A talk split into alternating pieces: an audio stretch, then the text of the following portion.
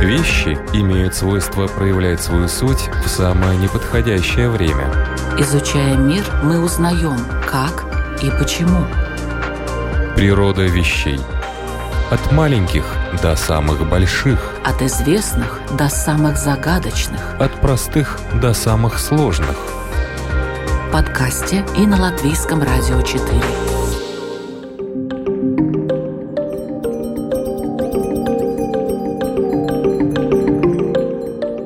В эфире программа «Природа вещей». У микрофона Людмила Вавинска. Здравствуйте.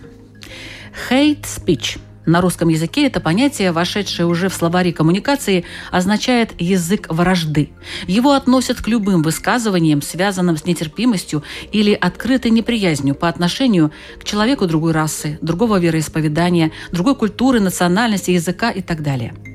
Сейчас это время большого обсуждения данной проблемы – Этим занимаются политики, культурологи, социал-антропологи, философы и даже лингвисты. Но готово ли общество и есть ли у него рычаги, чтобы снизить накал страстей? Понимает ли оно, насколько серьезны последствия нагнетания вражды и ненависти, даже самый праведный, по мнению участников конфликта, и самый справедливый? А давайте посмотрим на ситуацию с другой точки зрения, с точки зрения закона. Готово ли государство на своем законодательном уровне решать эти вопросы, чтобы ограничить, я уж не говорю, чтобы исключить, но хотя бы ограничить число вопиющих случаев проявлений ненависти? Можно ли с помощью закона влиять на эту проблему? Сегодня мы в программе «Природа вещей» будем с вами изучать юридический аспект феномена ненависти. В студии Латвийского радио 4 Кристине Дупате, доктор правоведения, ассоциированный профессор Латвийского университета, член Комитета Европейского совета по социальным правам и национальный эксперт Еврокомиссии в сфере гендерного равенства, трудового права и свободного передвижения рабочей силы. Здравствуйте. Здравствуйте. Итак, на чьей стороне закон и как он действует? Давайте вот об этом сегодня и поговорим.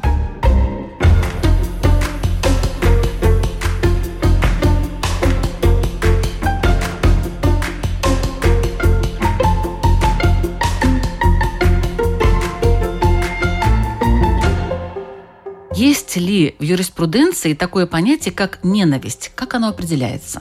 Принципе, мы должны говорить не о ненависти, корень или причина, почему мы до сих пор должны говорить о ненависти, это предрассудки или стереотипы, то, что мы привыкли, чтобы облегчить свою жизнь, не углубляться в каждое... В особенности кажд, культуры, да, да в особенности там. культуры каждого человека и так Его далее. судьбы, допустим. Да, тоже. а мы как-то уже делаем выводы, даже не углубляясь в суть дела, без узнавания этого человека поглубже, какой он человек. А мы уже вот так. Женщина пожелает, значит, она делает то так и, и то, так, и да. все, и у нее способности такие, такие, такие.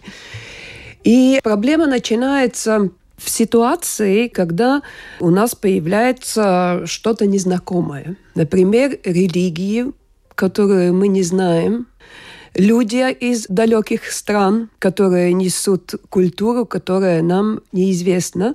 Ну и, в принципе, это чисто психологически нормальная реакция, то, что мы боимся того, что мы не знаем, то, что нам неизвестно. Очень часто, чтобы облегчить свою жизнь, вместо того, чтобы углубляться и, изучать, вот какая другая религия, какая другая культура, а мы просто себя говорим, что это опасно, и мы этого не хотим в своей жизни так чисто психологически начинается. Первый шаг, наверное, если говорить о каких-то степенях дискриминации, она же по-разному. Это просто то, что мы не исключаем. Мы исключаем группу человек, людей из своей жизни, мы с ним не общаемся и так далее. И потом уже более серьезный уровень когда уже мы начинаем внести или у нас уже есть типа мнение, что вот это опасно для нас, и мы должны вообще не пускать вот таких и таких людей в нашу страну, в наше пространство социальное. А насчет э, закона, уголовное право так и говорит, что если кто-то принимает какие-то действия, которые способствуют недружелюбивым отношениям каким-то группам общества на основе этнической принадлежности, религической, то есть веры или полу, или инвалидности, значит, мы можем уже говорить о речи ненависти. А какие виды ненависти существуют в правовом поле? Есть ли там какие-то разделения? В принципе, если вообще вот ты негативно относишься к какой-то группе, все, это mm. уже плохо, Проблема, если мы говорим о нашем правовом урегулировании в данной ситуации в стране, это то, что правовое урегулирование предусматривает только уголовную ответственность. А уголовная ответственность за речь ненависти, это примеряется в только самых-самых серьезных ситуациях, когда уже ну, это точно, что призывает уже к насилию и тотальной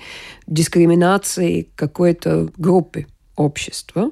То есть нету каких-то вот отдельных а, видов, да, да? Да, и на то, что вот самые вот эти дебаты, которые и у законодателя, и между юристов, то, что в принципе необходима и административная ответственность, что уже не такая серьезная ответственность, но все равно очень много мы же видим в социальных сетях, интернете, в комментариях. У нас так много речи ненависти. И именно из-за этого, потому что уголовное дело начать и все это довести до суда, поскольку это очень серьезная э, юридическая ответственность, это просто требует очень много ресурсов.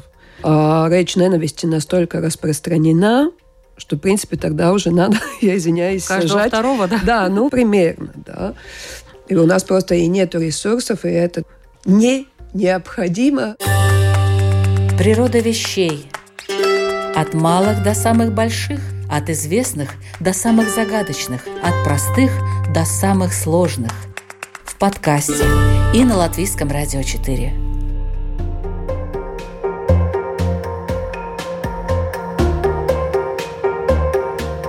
Ну, можно вот так всех вычистить вот таким вот образом. Но у нас нельзя пока, да, я так поняла, что административного наказания нету, а уже за такие прямо случаи, когда реально, значит, давайте берем дубину и идем кого-то бить, вот за это да. За это можно получить. А сколько можно в Латвии за такое получить? То, что в уголовном праве написано, что там уже тюремное заключение, угу. да, но сколько лет? Я вам точно не скажу, но где-то с трех до скольки. Выше. Но по уголовному процессу там есть всякие возможности, как смягчить эту ответственность. Угу. И, в принципе, то, что получается, тоже мы исследовали в нашем исследовании э, практику, как это в судах применяется, вот эти уголовные нормы, да, и получается, что там ну, из 20 больше решений суда 98% Условный срок. Условный срок, да. Условный срок да. Да, да. А как вы думаете, почему вот такое отношение мягкое к этому?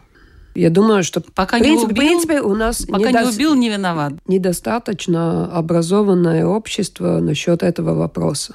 И люди до сих пор думают, что они могут говорить, что они хотят. И вот когда доходит это до такого, что человек уже стоит перед судом, и ему грозит уголовная ответственность, тогда он начинает понять. И в основном, но этот профиль – это мужчина среднего возраста 40 лет, который раньше был не судим. И судьи же понимают, что это уже достаточно для человека, чтобы он понять, Понял. что он только пережил весь процесс и судебный процесс, и то, что там не всегда необходимо его сажать в тюрьму.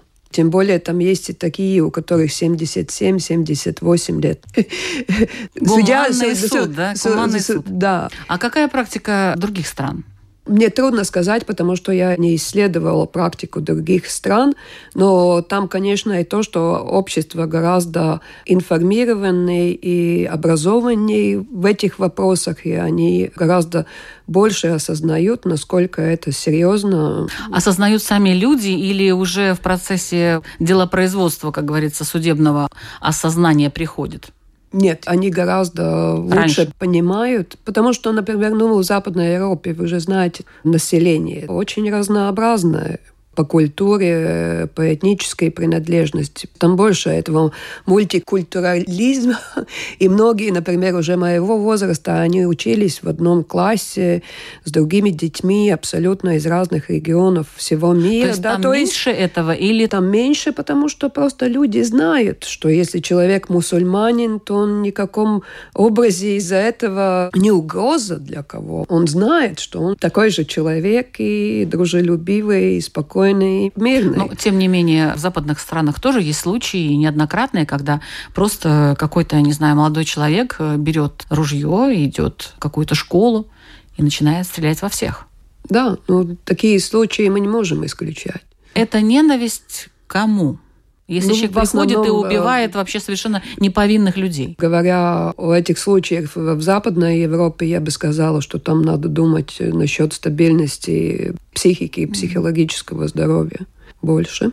То есть это ненависть, которая направлена на себя, потому что часто они себя потом mm-hmm. убивают. Но при этом я хочу, чтобы все вы знали. И вот тогда, наверное, mm-hmm. берется это ружье, mm-hmm. и человек идет и начинает всех ну убивать. да, потому что информации там хватает, и я просто вижу, я достаточно много времени провожу в Западной Европе, там видно повседневно, что мы не привыкшие, когда у нас появляются люди из далеких стран, они по-другому выглядят. Но не обязательно к ним относительно, да, относиться да. негативно ведь. Ну, я не представляю во Франции там настолько разнообразное общество, что там же, естественно, никто не обращает, там, например, в общественном транспорте ты откуда или как выглядит, откуда ты. Ну, тогда получается, с ваших слов, если я так могу сделать такой mm-hmm. вывод, что вот эта проблема ненависти, она в нашем обществе в основном. Она существует повсюду, конечно, mm-hmm. только вот до какого уровня доросла общество, насколько образованное, информированное, насколько вот у каждого человека, члена общества, э, есть вот этот личный опыт и знание вообще мира и разных культур. Мы же, особенно наше поколение, мы же жили за занавесами, и мы очень мало чего знаем о мире там. Ну, то есть у нас вот этот феномен выражен больше, потому что мы не знаем, мы боимся. Да. В нашем обществе больше. Я и вот это и хотела Да, узнать. да, да. В нашем Восточной Европе это, конечно, больше, да.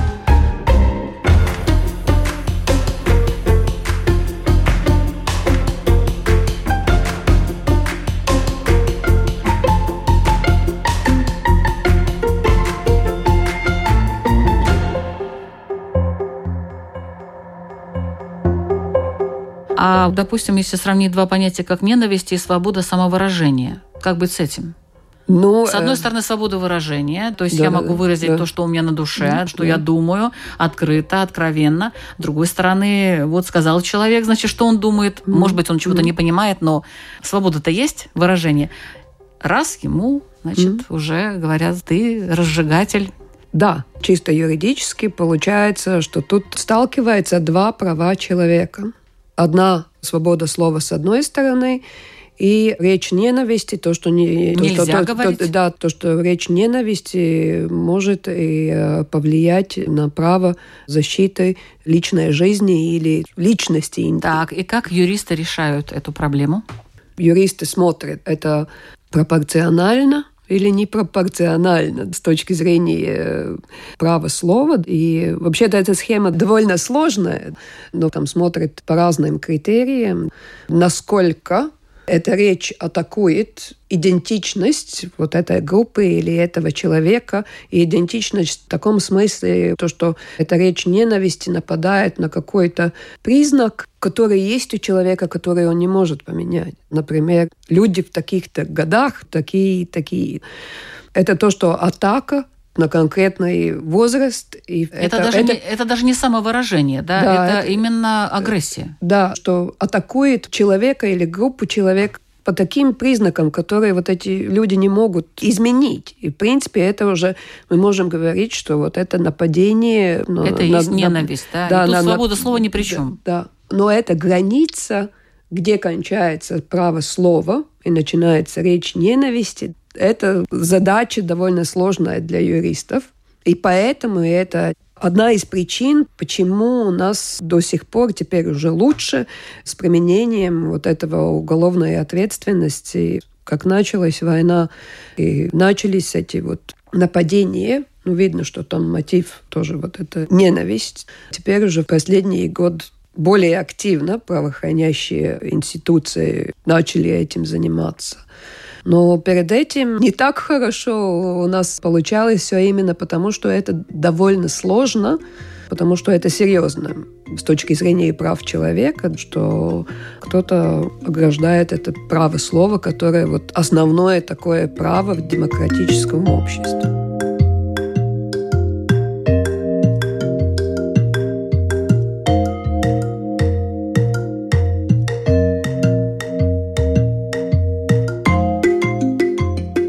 Это «Природа вещей». Сегодня я ведущая программы Людмила Вавинская и моя гостья, доктор правоведения Кристина Дупате. Обсуждаем проблему ненависти в обществе. Что может сделать закон, чтобы остановить вал негативных высказываний и действий по отношению к тем, кто отличается по национальности, языку, цвету кожи, возрасту, полу и так далее. Есть масса поводов проявить агрессию по отношению к не таким, как мы. Но человек не обязательно делает это сам. Ненависть транслируемые через других людей.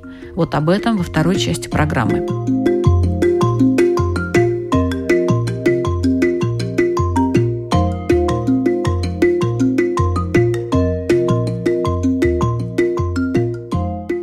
Подстрекательство отдельных индивидов к проявлению ненависти, создание групп с негативными намерениями – Пример. Вот сидит человек дома у себя, у компьютера, ничего не пишет вроде бы в общем поле, никак себя не проявляет, и тем не менее активно следит за действиями других и подзуживает эмоционально нестабильных пользователей соцсетей к резким каким высказываниям этот человек вообще как-то будет в поле зрения правоохранительных структур? Или он, так сказать, такой вот серый генерал?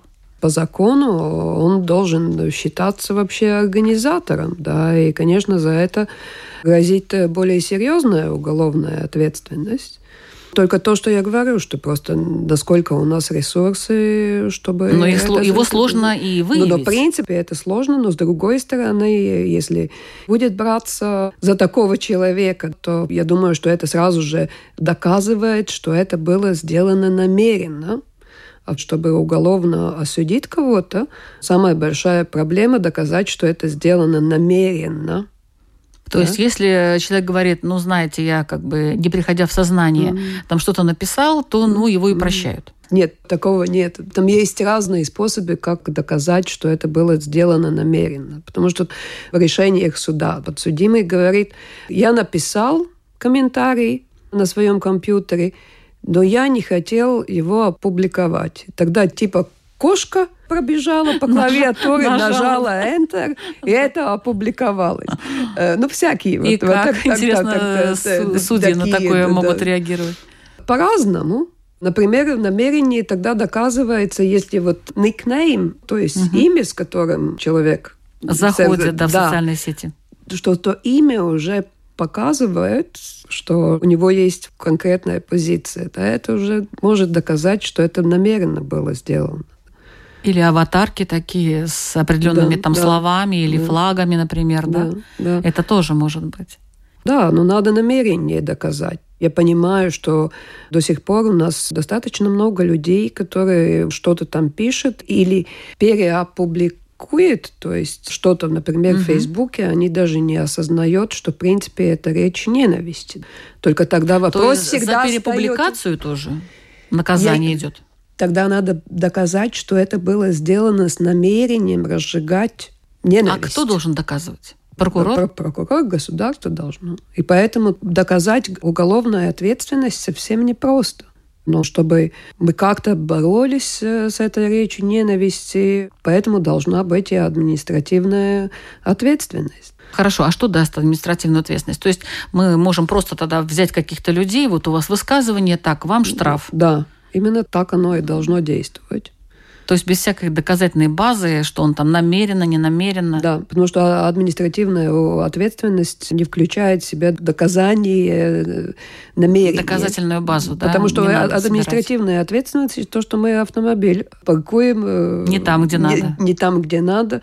Ну, в основном люди, они просто не замечают там знаки. То есть сделали не намеренно, не намеренно, да. но ответственность все-таки есть. Этим надо считаться. И на какой стадии сейчас вот рассмотрение? Это просто пока обсуждают или уже как-то продвинулось? Обсуждают. Это до еще сих, до сих пор обсуждают. А что там, почему там, какие там камни преткновения? Почему нельзя это как-то решить, Ой, это вам в закон? Надо, это вам надо спросить. Депутат, который занимается этими вопросами, особенно это Андрей Юдин, я думаю, он очень хорошо сможет ответить, какие Почему там так? в юридической комиссии дебаты, дискуссии, какие проблемы. Я лично, как юрист, я не вижу проблем. То есть пока это все в Сейме обсуждается да, и... Да. И недавно, ну буквально пару недель назад, Tiesības sargas правоохранитель тоже послал свое письмо в Сайм. Он тоже настаивает, что надо административную ответственность за речь ненависти.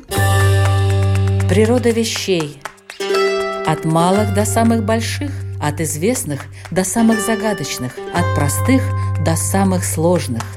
В подкасте и на Латвийском радио 4.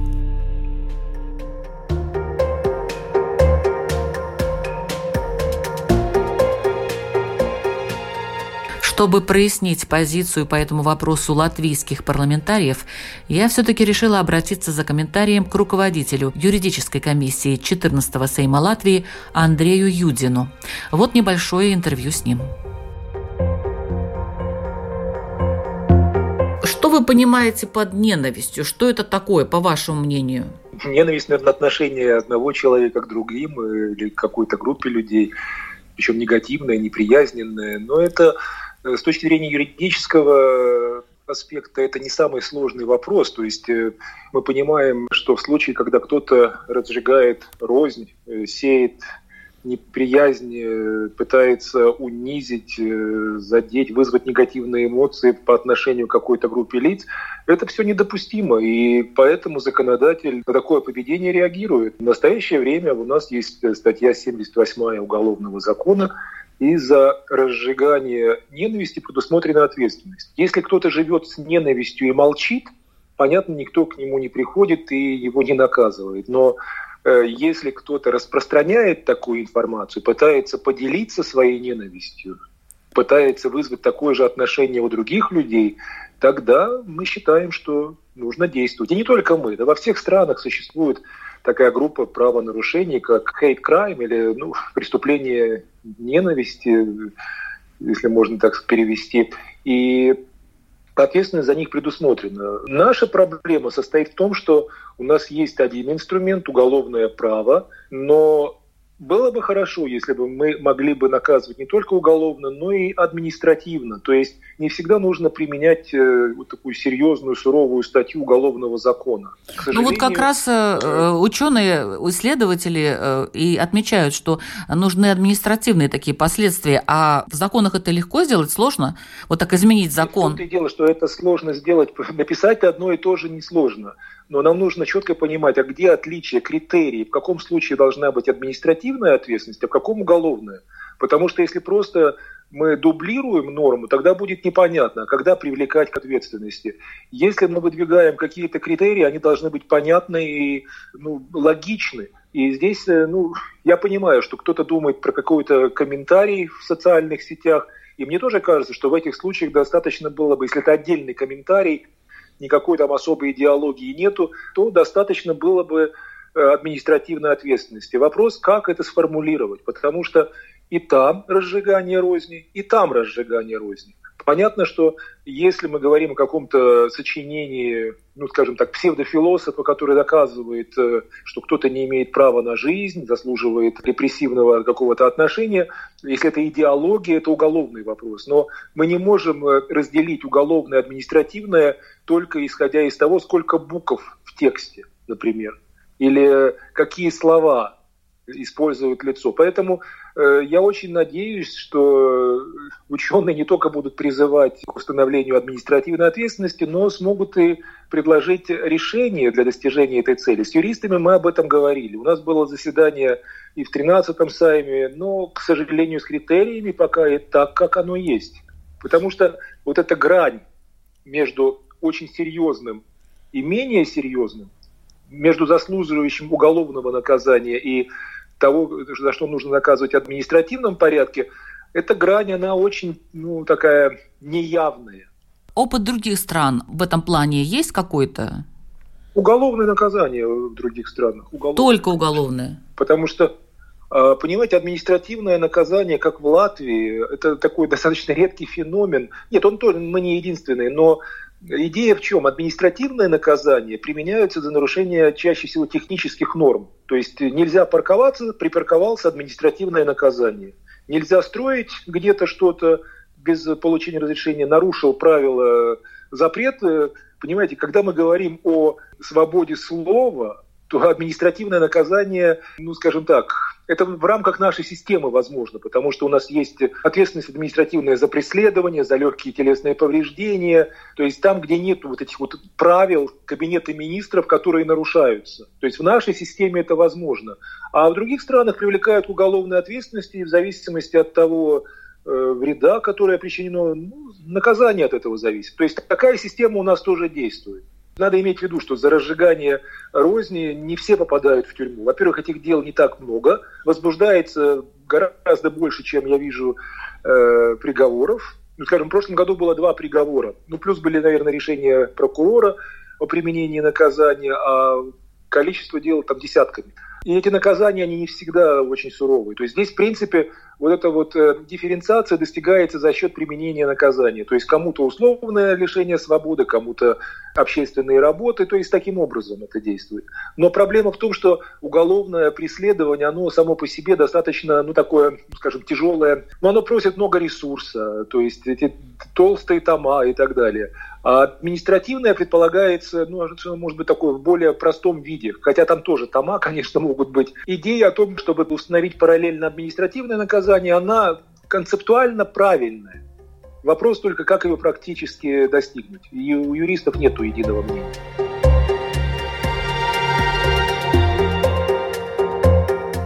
На наши вопросы отвечал латвийский политик, глава юридической комиссии Сейма Андрей Юдин.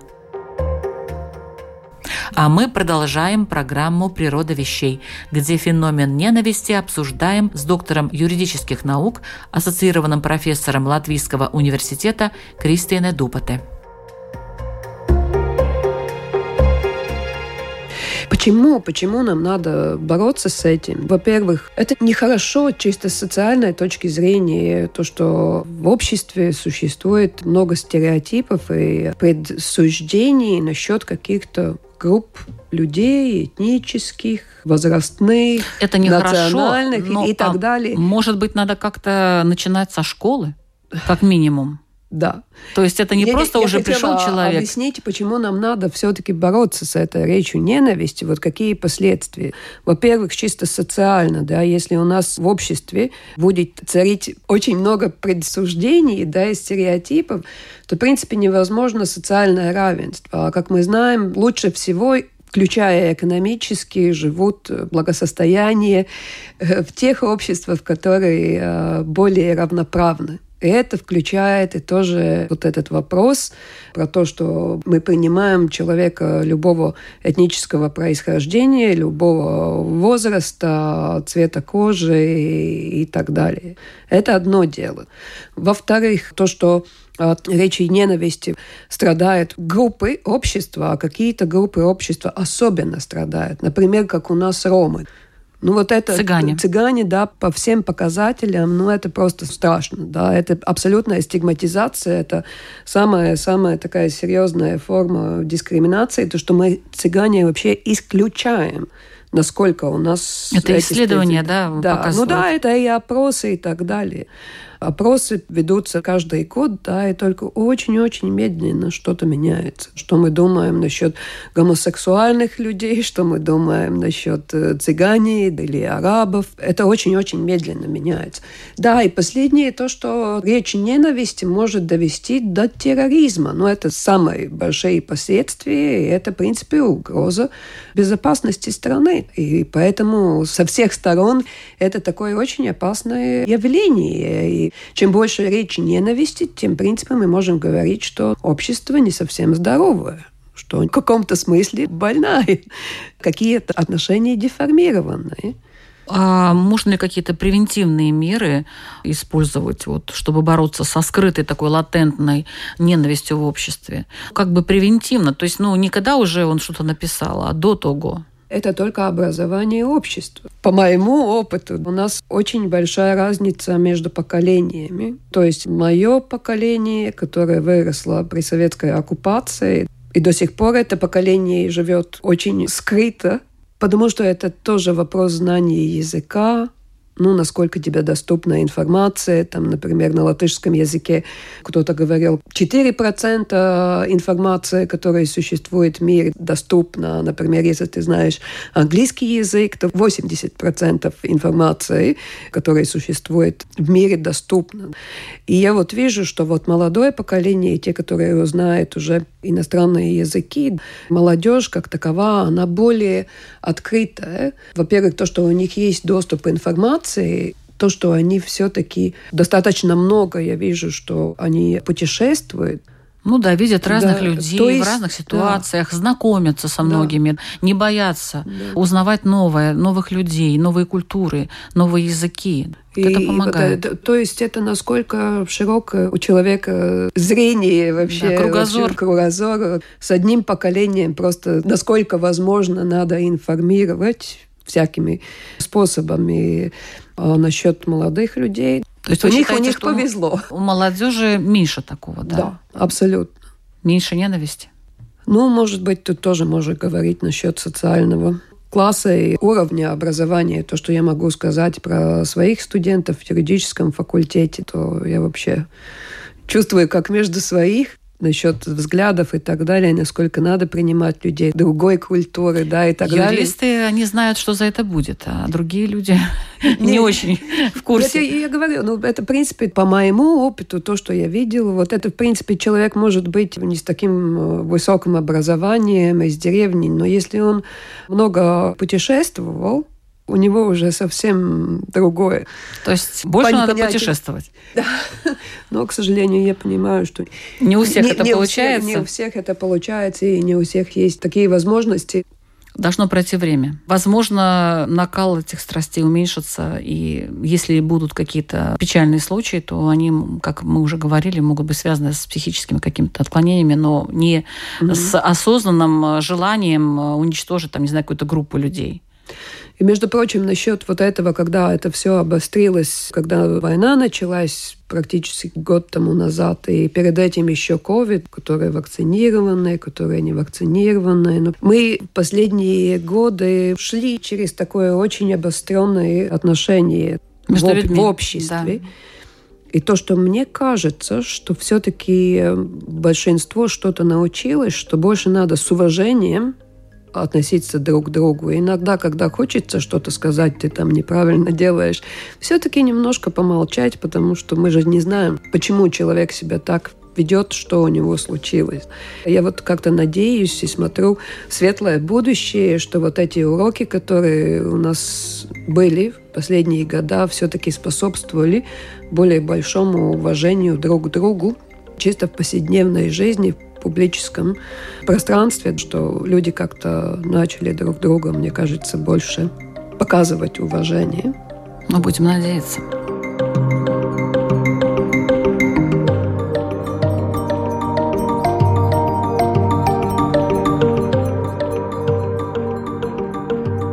Это была программа «Природа вещей», подготовленная Латвийским радио 4. Над ней работали Людмила Вавинска, Ингрида Бедела и Кристина Золотаренко. Сегодня мы разбирались в очень актуальной теме – юридических аспектах феномена ненависти в обществе. А помогала нам в этом доктор правоведения, ассоциированный профессор Латвийского университета, член Комитета Европейского совета по социальным правам и национальный эксперт Еврокомиссии в сфере гендерного равенства, трудового права и свободного передвижения рабочих рабочей силы. Наконец я дошла до имени и фамилии Кристины Дупате. Большое вам спасибо за это интересное интервью. Спасибо вам большое за интерес. Важная тема. Ну что ж, как я понимаю, с таким явлением, как ненависть, нам еще жить да жить. К сожалению, общество и его законы на данном этапе более, получается, толерантны к тем, кто приступает этот закон, чем к их жертвам кстати. Возможно, ситуация изменится, но что для этого надо, ну вот кто знает. Пока мы на уровне Сейма только обсуждаем вот эти вот моменты административной ответственности. Природа вещей на Латвийском радио 4. Мы рассказываем не только о социальных феноменах, но и о физических явлениях, математических закономерностях, о философских учениях и исторических фактах, обо всем, что нас окружает. Присоединяйтесь, с нами вы будете не только знать, но и понимать больше. До встречи через неделю.